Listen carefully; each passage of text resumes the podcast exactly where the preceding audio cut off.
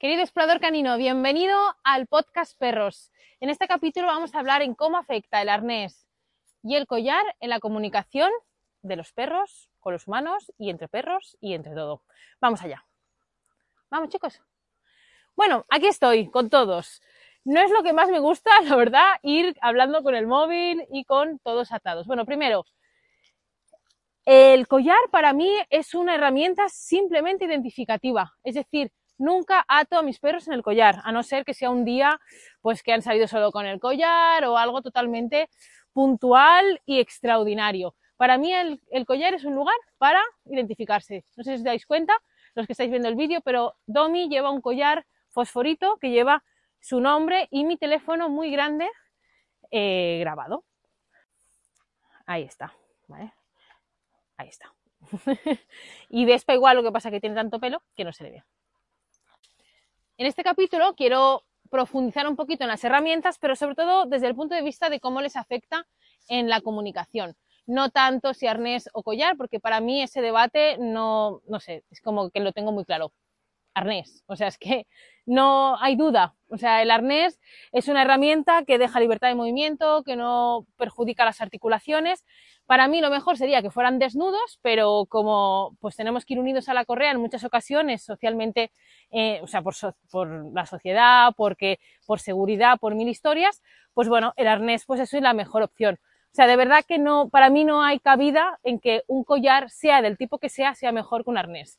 Y que no te cuenten milongas de que si tira más, que si se acostumbra no sé qué, que si se acostumbra no sé cuántos, porque eso es otra historia. El hecho de tirar de la correa, pues muchas veces es porque hay algo que les interesa más o por eh, miedo o mil historias. Y bueno, dicho esto, este podcast voy a seguirlo sin vídeo, porque me parece que pierdo el hilo y pierdo mi fluidez cuando hablo en audio con vosotros por el monte. Así que os voy a grabar un poco más cómo estamos yendo por el paseo para que podáis ver eh, el tema de correas y así. Y luego ya me quito audio, ahí me quito vídeo y me pongo ya solo con el audio. ¿Sí? Vamos allá. Bueno, como veis, eh, tanto, todos llevan arnés. Estamos por el monte, no estamos por la ciudad, con lo cual puedo estar hablando por el móvil y a la vez llevando a todos atados, cosa que si estuviera en una ciudad y tuviera que gestionar saludar a otros perros humanos, pues no me daría la neurona ni las manos. Entonces, primero, Jambo va él solo en mi brazo. No sé si lo veis. Pues él va en mi brazo y es una manera de que ninguno le cambie el ritmo, porque bueno, él ahora es el senior de la familia y necesita pues ir a su paso y a su ritmo. Y luego, bueno, eh, el arnés de Domi es un poco distinto que el otro, son marcas distintas, pero bueno, los dos siguen el mismo principio que es que tienen libertad de movimiento. Bueno, estos dos van por delante, parece que tienen mucho, pero simplemente van como el límite de la correa, les voy a llamar porque si no me voy a caer, chicos. Y luego Abel también va en mi otro brazo, ¿vale? Para llevar también su independencia. Y luego cuando suelte el móvil, pues eh, llevaré dos y dos, o sea, llevaré los dos en cada mano. Y así pues iré más cómoda. Sí, esta es un poco nuestra gestión. Y ahora Seguimos en el audio. Seguimos en el podcast Perros, en el capítulo en el que hablamos de cómo el collar y el arnés pueden afectar en la comunicación con nuestro perro.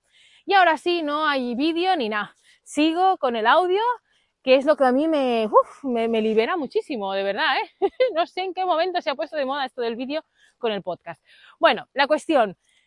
Como os decía, tanto el collar como el arnés son herramientas que llevan los perros pues para, porque nos necesitamos llevarlos eh, pues, atados a una correa en diferentes circunstancias.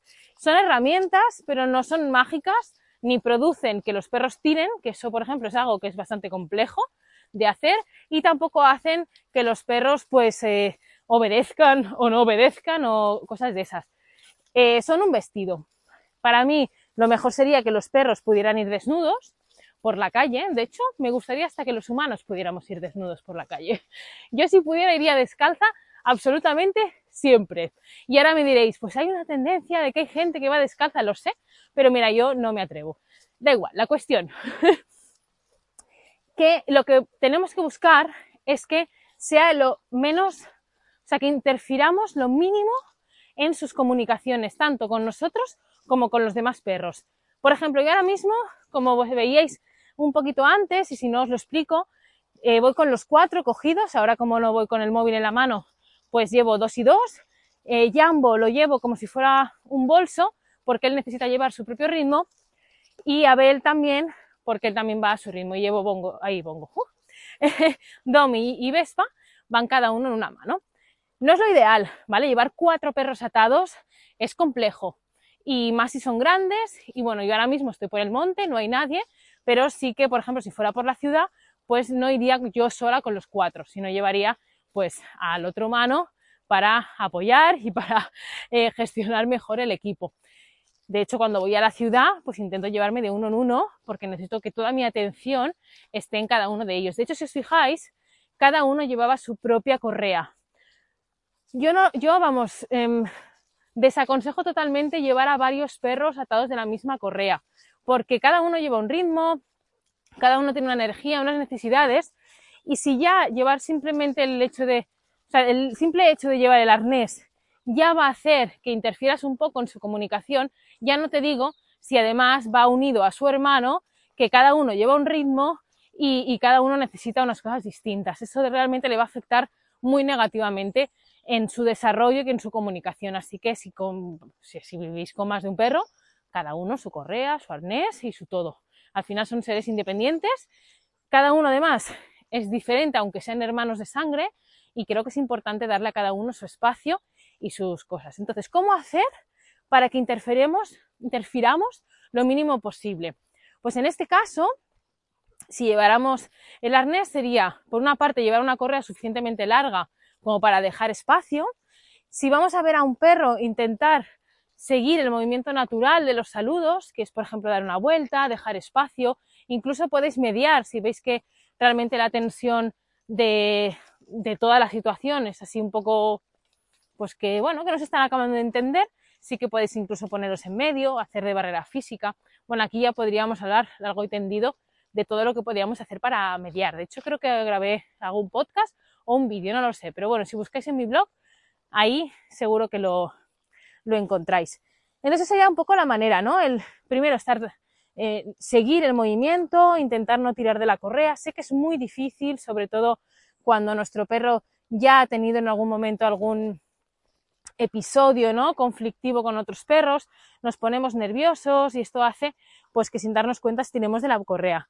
Pero lo importante es intentar no tirar, sino que sea de la forma pues más como ellos harían si estuvieran desnudos, ¿vale? Eso sería un poco una manera fácil de, explicarlo.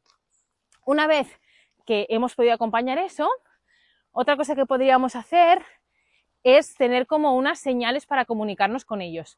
Por ejemplo, ahora mismo estoy a punto de cruzar una carretera y el hecho de poder llamarles y yo, por ejemplo, tengo una señal que les digo poco a poco, es eh, poco a poco, eh, no era muy difícil. y esto a mí me sirve pues para hacerles entender que no hace falta ahora ir rápido al lugar, sino que vamos a ir lento y así pues eh, no me van a arrastrar y a tirar. Entonces también creo que el tener señales, que comunicarnos con ellos está muy bien. Y aquí sí que entraría pues un poco el nombre o incluso el junto, porque para mí el junto no es una señal para ir todo el rato caminando a tu lado, sino el paseo es fluido, ellos van a, pues a su distancia, más adelante, más atrás, o sea, no creo en el junto. Creo que el junto es, pues es una señal de comunicación para un momento concreto. ¿no? Pues, por ejemplo, como os decía ahora, voy a cruzar la carretera o viene una camioneta como ha pasado hace unos minutos, algo que es peligroso y lo mejor sería, pues eso, estar juntos, ¿no? Pero no es una señal para que el perro vaya a tu lado y el paseo se convierta en tú con tu perro mirándote al lado, ¿no? A lo, a lo obediente y, y tal. Creo que también eso ya pasó. ¿Sabéis qué me pasa? Que quizá es porque como convivo con, con todo esto todos los días de mi vida y a todas horas, ¿no? Y, y, conecto mucho con la parte natural de los perros.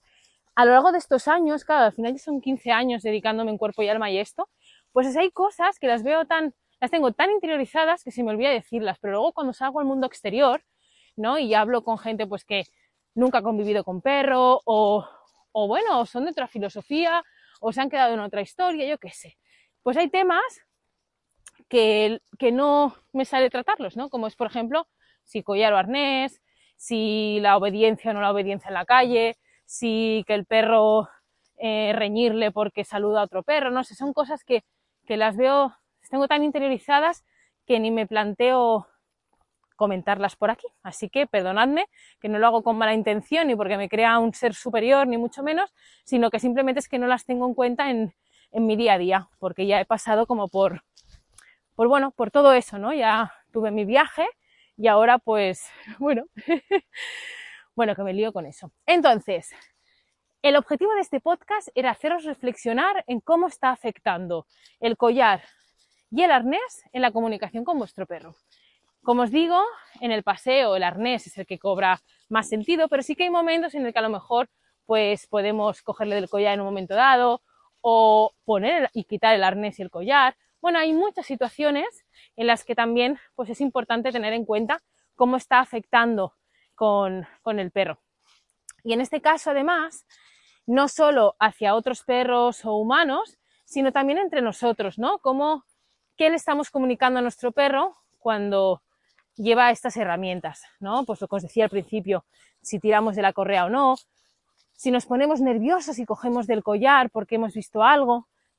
Me gustaría eso, que reflexionarais qué información le estáis transmitiendo a vuestro perro a través de estas dos herramientas.